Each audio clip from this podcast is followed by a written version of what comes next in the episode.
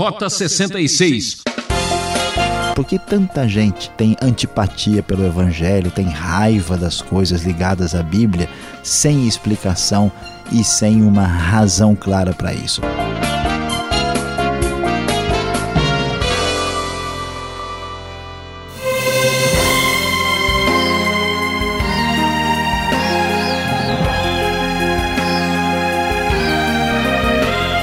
Ouvinte Transmundial, está começando mais uma aventura no Rota 66. Seguimos com a série Cartas Agora, percorrendo a segunda carta do apóstolo Paulo aos Coríntios, já chegando nos capítulos 4 e 5, onde o professor Luiz Saião irá comentar a situação e posição do apóstolo Paulo. Tema deste estudo: Vá devagar que o vaso é de barro. Uma coisa precisamos admitir a nossa vida é breve e frágil, não é mesmo? Você já pensou que, mesmo com tanta tecnologia e ciência, o homem continua perdido em busca de uma solução? Confira nessa reflexão. Pois é, prezado ouvinte, você está acompanhando uma sequência daquilo que Paulo disse no capítulo anterior ao falar do ministério da nova aliança. O que é de fato o Evangelho? Paulo vai dar explicações mais claras e vamos descobrir o que ele tem a nos dizer aqui a partir do verso 1. Portanto, visto que temos este ministério pela misericórdia que nos foi dada, não desanimamos, antes renunciamos aos procedimentos secretos e vergonhosos. Não usamos de engano, nem torcemos a palavra de Deus. Ao contrário, mediante a clara exposição da verdade, recomendamos-nos à consciência de todos diante de Deus. Mas se o nosso evangelho está encoberto para os que estão perecendo é que está encoberto. O Deus desta era cegou o entendimento dos descrentes para que não vejam a luz do evangelho da glória de Cristo, que é a imagem de Deus. Paulo começa a deixar bem claro que o evangelho envolve uma mudança de vida de alguém que renunciou uma vida contra a vontade de Deus e que foi transformado. E tudo que está acontecendo acontece pela misericórdia divina e ele tem a ciência de que Deus é que está por trás de tudo que está acontecendo com a proclamação do Evangelho. E se muitos não entendem, é porque há algo impressionante por trás da cena que nós vemos no mundo de maneira imediata, de maneira direta. Existe o Deus desta era, o Deus desse século, que é Satanás, que impede que a luz de Cristo seja vista por muitas pessoas. E Paulo prossegue dizendo: Mas não pregamos a nós mesmos, mas a Jesus Cristo, o Senhor, e a nós como escravos de vocês por causa de Jesus. Numa igreja com tantas divisões, onde pessoas queriam estar numa posição aí de expressão, Paulo fala claramente que o centro é Cristo Jesus e que ele se colocava como escravo até mesmo dos seus irmãos coríntios. Pois Deus que disse das trevas resplandeça a luz, ele mesmo brilhou em nossos corações para a iluminação do conhecimento da glória de Deus na face de Cristo. Uma das frases mais bonitas do Novo Testamento, que faz uma comparação entre a luz da criação do mundo, descrita no começo de Gênesis, ele então faz esta esta comparação, este paralelo, dizendo que o que temos em Cristo é uma nova criação, onde resplandeceu a luz, essa luz que é, tem a ver com a iluminação do conhecimento da glória de Deus na face de Cristo. O que temos é refletido por Cristo pela sua obra salvadora em nosso favor. Agora, toda essa maravilha, esse evangelho transformador, esse Evangelho de Cristo Jesus, essa nova criação, veja só, elas estão em vasos de barro. É, você talvez não tenha ideia. Você precisa ir devagar, porque o vaso é de barro, falta uma consciência de quem nós somos. O Evangelho é pregado pelos apóstolos, eles são apenas vasos de barro, para mostrar que esse poder que a tudo excede provém de Deus e não de nós. Interessante como nos dias de hoje falta uma consciência da nossa fragilidade humana. Quanta coisa absurda, quanta coisa sem sentido. Nós muitas vezes pensamos e queremos fazer com uma ideia de que somos muito mais do que uh, de fato e corresponde à nossa essência, à nossa realidade. Então, diante disso, Paulo diz: de todos os lados somos pressionados, mas não desanimados, ficamos perplexos, mas não desesperados, somos perseguidos, mas não abandonados, abatidos, mas não destruídos. Ou seja, por que que tantas vezes nós nos sentimos fragilizados? Por quê? O vaso é de barro. Mas o Evangelho, a mensagem de Deus, nos dá um encorajamento porque ela vem de Deus. Vivemos nesta espécie de tensão entre o divino e o humano vivemos nessa dependência da ação extraordinária de Deus e condenados, de certa forma, às nossas limitações pela fragilidade humana. Como é importante ter esta consciência sobre a vida e até mesmo para fazer a obra de Deus no ministério. Paulo vai acentuar ainda mais e diz: trazemos sempre em nosso corpo o morrer de Jesus para que a vida de Jesus também seja revelada em nosso corpo. Por incrível que pareça, através dessa fragilidade, inclusive física, Deus revela a sua glória, o seu poder e o evangelho. Pois nós que estamos vivos somos sempre entregues à morte por amor a Jesus, para que a sua vida também se manifeste em nosso corpo mortal, de modo que em nós atua a morte, mas em vocês a vida. Um pouco de ironia da parte de Paulo aqui, falando dos seus sofrimentos em favor do evangelho e, de certa forma, uma vida muito mais tranquila dos coríntios que não sofriam o nível de perseguição que Paulo enfrentava. E ele prossegue: Está escrito, cri, por isso falei. Verso de número 13, uma citação do Salmo 116 que é uma referência aqui ao fato da experiência com Deus que nos leva a testemunhar. Portanto, este evangelho, esse tesouro em vaso de barro, precisa ser anunciado. Com esse mesmo espírito de fé, nós também cremos e por isso falamos, porque sabemos que aquele que ressuscitou o Senhor Jesus dentre os mortos também nos ressuscitará com Jesus e nos apresentará com vocês.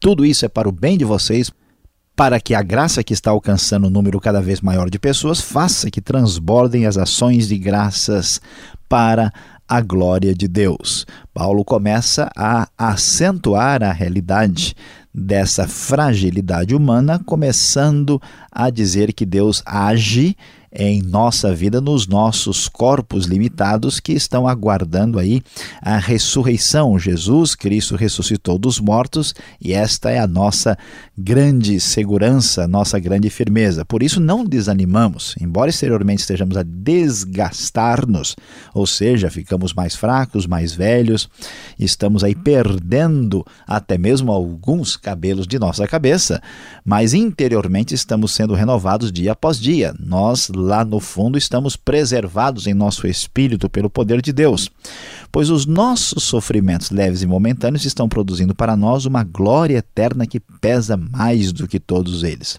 Importante viver a vida em função da eternidade, sabendo que o que fazemos aqui construímos para o futuro. Assim fixamos os olhos não naquilo que se vê, mas no que não se vê pois o que se vê é transitório, mas o que não se vê é eterno.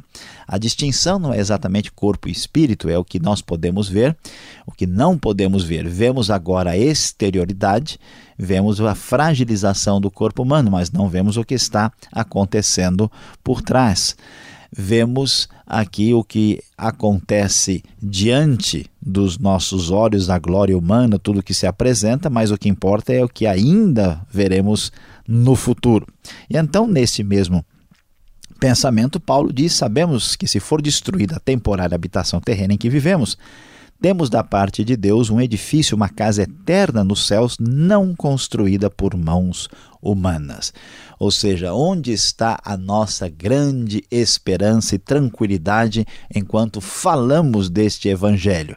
É que, embora estejamos cada vez mais fragilizados pela força do tempo, nós temos a certeza de que a nossa habitação terrena, que é o nosso corpo, quando ela for destruída, nós teremos uma nova habitação, uma referência muito provável mesmo ao corpo da ressurreição, e por isso podemos ficar tranquilos e contentes com o que acontecerá no futuro. Enquanto isso, gememos, desejando ser revestidos de nossa habitação celestial, porque Enquanto estamos nesta casa, gememos e nos angustiamos, porque não queremos ser despidos, mas revestidos da nova habitação celestial, para que aquilo que é mortal seja absorvido pela vida. E então a grande expectativa, a grande esperança, a grande, é, o grande momento final do futuro é a ressurreição que terminará com a nossa fragilidade. Então, vivemos por fé, com confiança, esperando que isso venha acontecer, e quando isso acontecer, diz o verso 10, será oportunidade do que, que aquilo que foi construído por meio do corpo seja devidamente recompensado para que cada um de nós receba de acordo com as obras praticadas por meio do corpo, no verso de número 10, conforme vimos ali. Diante disso, Paulo vai encerrar o capítulo 5 falando do que ele chama de ministério da reconciliação. Ou seja, ele vai dizer o que significa esta esse grande tesouro que está em vaso de barro. Ele diz: não estamos tentando falar bem de nós mesmos, né? não estamos querendo nos exaltar e se vangloriar de nada. A, a ideia não é essa, nós não queremos fazer isso. Se enlouquecemos, é por amor a Deus. Se conservamos o juízo, é por amor a vocês, pois o amor de Cristo nos constrange, porque estamos convencidos de que um morreu por todo, logo todos morreram. E ele morreu por todos, para que aqueles que vivem não vivam mais para si mesmos, mas para aqueles que por ele morreu e ressuscitou. Ou seja, o que, é o Evangelho de Cristo? É a morte de Cristo em nosso favor, em nosso lugar, para o perdão dos nossos pecados. E isso deve ficar bem claro, somos constrangidos por esse amor redentor de Cristo. De modo que, de agora em diante, a ninguém mais consideramos do ponto de vista humano, ainda que antes tenhamos considerado Cristo dessa forma, agora não consideramos assim. Portanto, se alguém está em Cristo, é nova criação. As coisas antigas já passaram, eis que surgiram coisas novas. Os coríntios estavam influenciados por ideias ligadas à vida antiga, competição entre eles, uma rivalidade, divisões, problemas, confusão doutrinária. Paulo diz: olha, Vamos redirecionar o foco. Lembrem-se: quem está em Cristo é nova criatura, agora salvo, perdoado, tem o tesouro do Evangelho em vaso de barro e está seguindo na direção da salvação eterna, da ressurreição. Vamos entender as mudanças, tem coisa nova acontecendo. Tudo isso provém de Deus que nos reconciliou consigo por meio de Cristo, nos deu o ministério da reconciliação, o fim da inimizade, o fim do distanciamento, e agora estamos de volta ligados a Cristo. Nesse ministério, Paulo fala que somos embaixadores de Cristo, ah, dizendo para todo mundo e anunciando a necessidade da reconciliação. Prezado ouvinte, o tempo está passando, você está ficando mais velho, pois é, e as coisas estão se complicando. Por isso, volte-se para Deus, concentre-se em Cristo que nos reconcilia e não se esqueça, vá devagar, porque o vaso é de barro.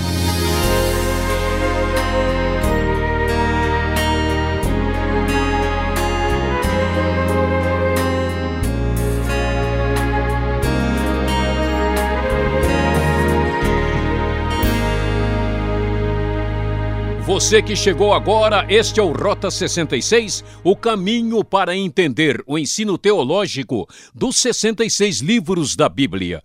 Esta é a série Cartas na trilha da segunda epístola de Coríntios, hoje capítulos 4 e 5. Tema: Vá devagar que o vaso é de barro. O Rota 66 tem produção e apresentação de Luiz Saião e Alberto Veríssimo. Na locução, Beltrão. E não esqueça, ouvinte, escreva para Caixa Postal 18.113, CEP 04626-970, São Paulo, capital, ou rota 66 arroba transmundial.com.br. Fique agora com as perguntas e respostas.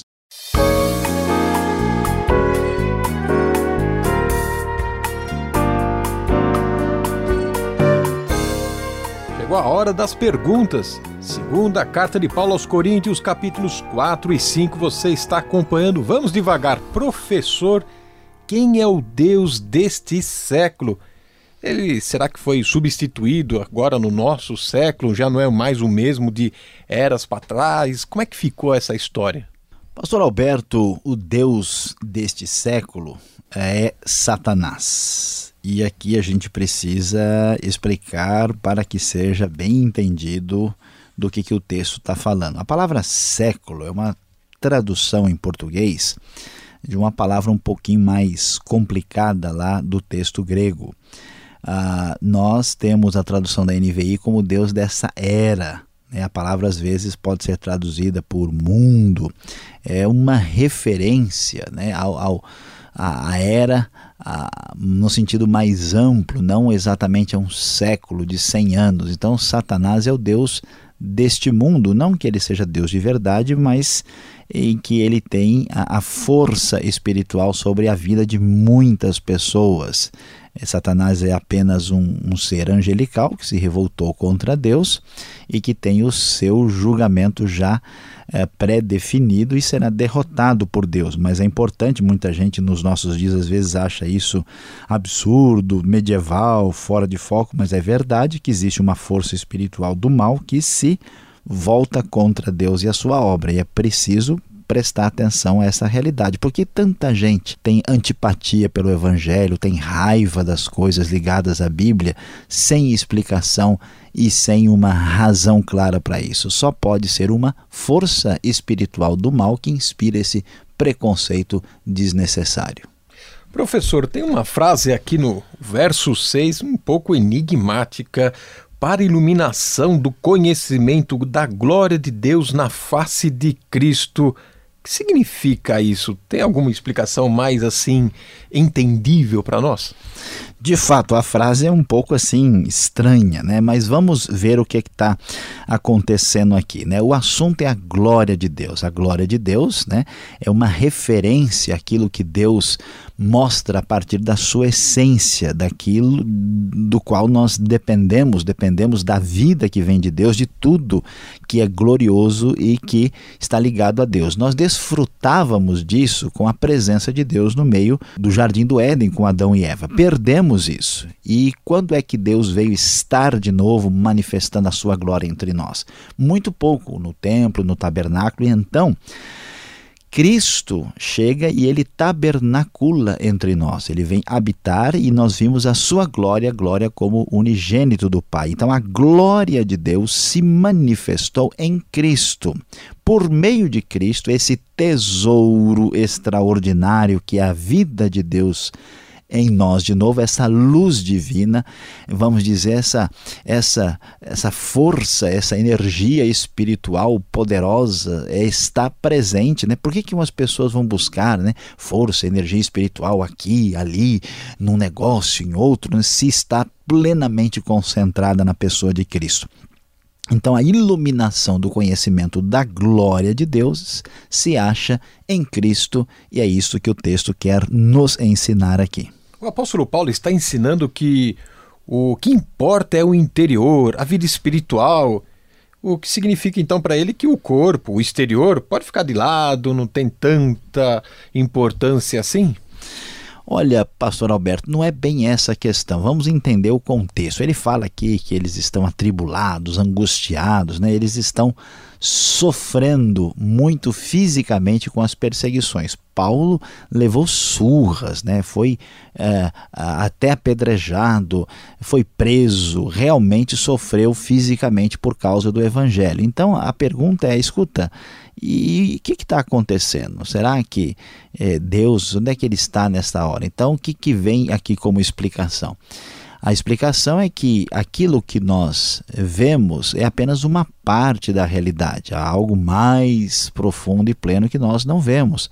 A nossa vida no final é futura, mas isso não significa que nós devemos desprezar ou maltratar o corpo, porque o corpo é visto de maneira positiva e a prova disso é a esperança da ressurreição. Então nós vamos ir aqui juntamente com Paulo até onde ele foi. A gente não pode tirar conclusões além do que o texto nos permite. Então, isso não significa que o corpo humano não tem valor e deve ser desprezado ou martirizado de alguma forma. Professor Saia, o capítulo 5 de 2 Coríntios começa falando da casa terrestre, tabernáculo que vai se desfazer. Que futura casa terrestre é essa que o texto está falando aqui? Pois é, pastor Alberto, né? em tempos de déficit de, de, moradia, né? que história é essa de casa? Que casa é essa? Como é que é? Na verdade, os estudiosos aqui, eles discutem e não têm assim uma unanimidade a respeito dessa questão. Porque esta casa que está sendo discutida aqui pode ser uma referência a, vamos dizer, a construção que estamos fazendo por meio da nossa vida para a próxima vida. Mas, como o começo do capítulo fala que nós temos aqui né, essa nossa habitação terrena e que ela é temporária, então o contraste mais claro, mais imediato, que faz mais sentido, é entender que então a casa terrestre, neste caso específico de 1 Coríntios 5, é uma referência ao corpo futuro da ressurreição que vamos ter depois desta vida.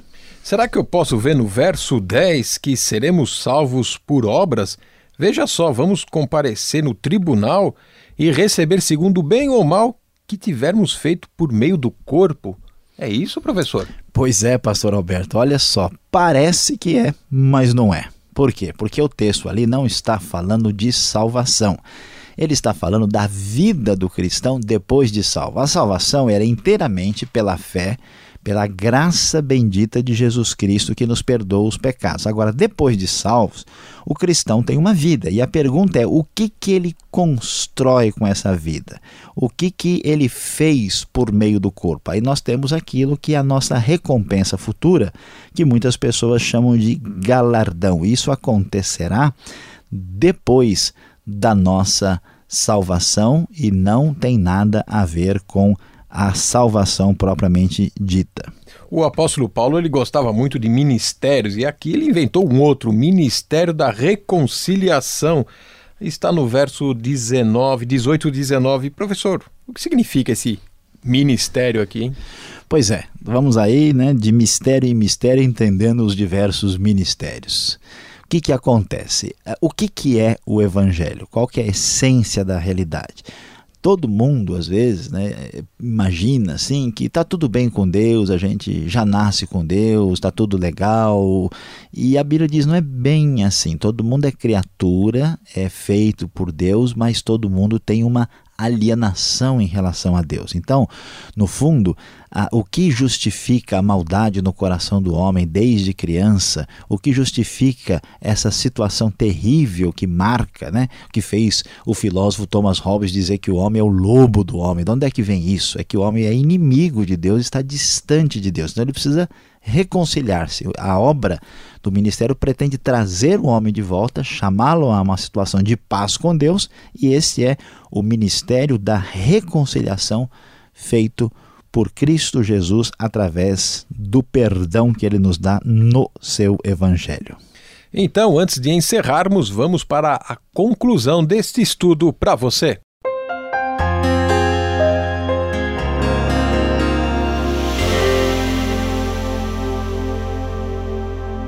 No Rota 66 de hoje, você acompanhou conosco 2 Coríntios capítulos 4 e 5. Você viu aquilo que pudemos encontrar nestes capítulos quando dissemos vá devagar que o vaso é de barro. Sim, Paulo fala do ministério da nova aliança, que envolve aí a reconciliação em Cristo e que esse anúncio da salvação e do perdão é feito por apóstolo por pessoa, apóstolos, pessoas comuns que proclamam o evangelho em vasos de barro, ou seja, são limitados, frágeis e devem ter consciência disso. É, meu prezado ouvinte, este é o seu caso também. Saiba bem da grande realidade da sua vida e da minha vida. Só podemos refletir sobre a verdade e buscar profunda espiritualidade quando entendermos a nossa própria fragilidade.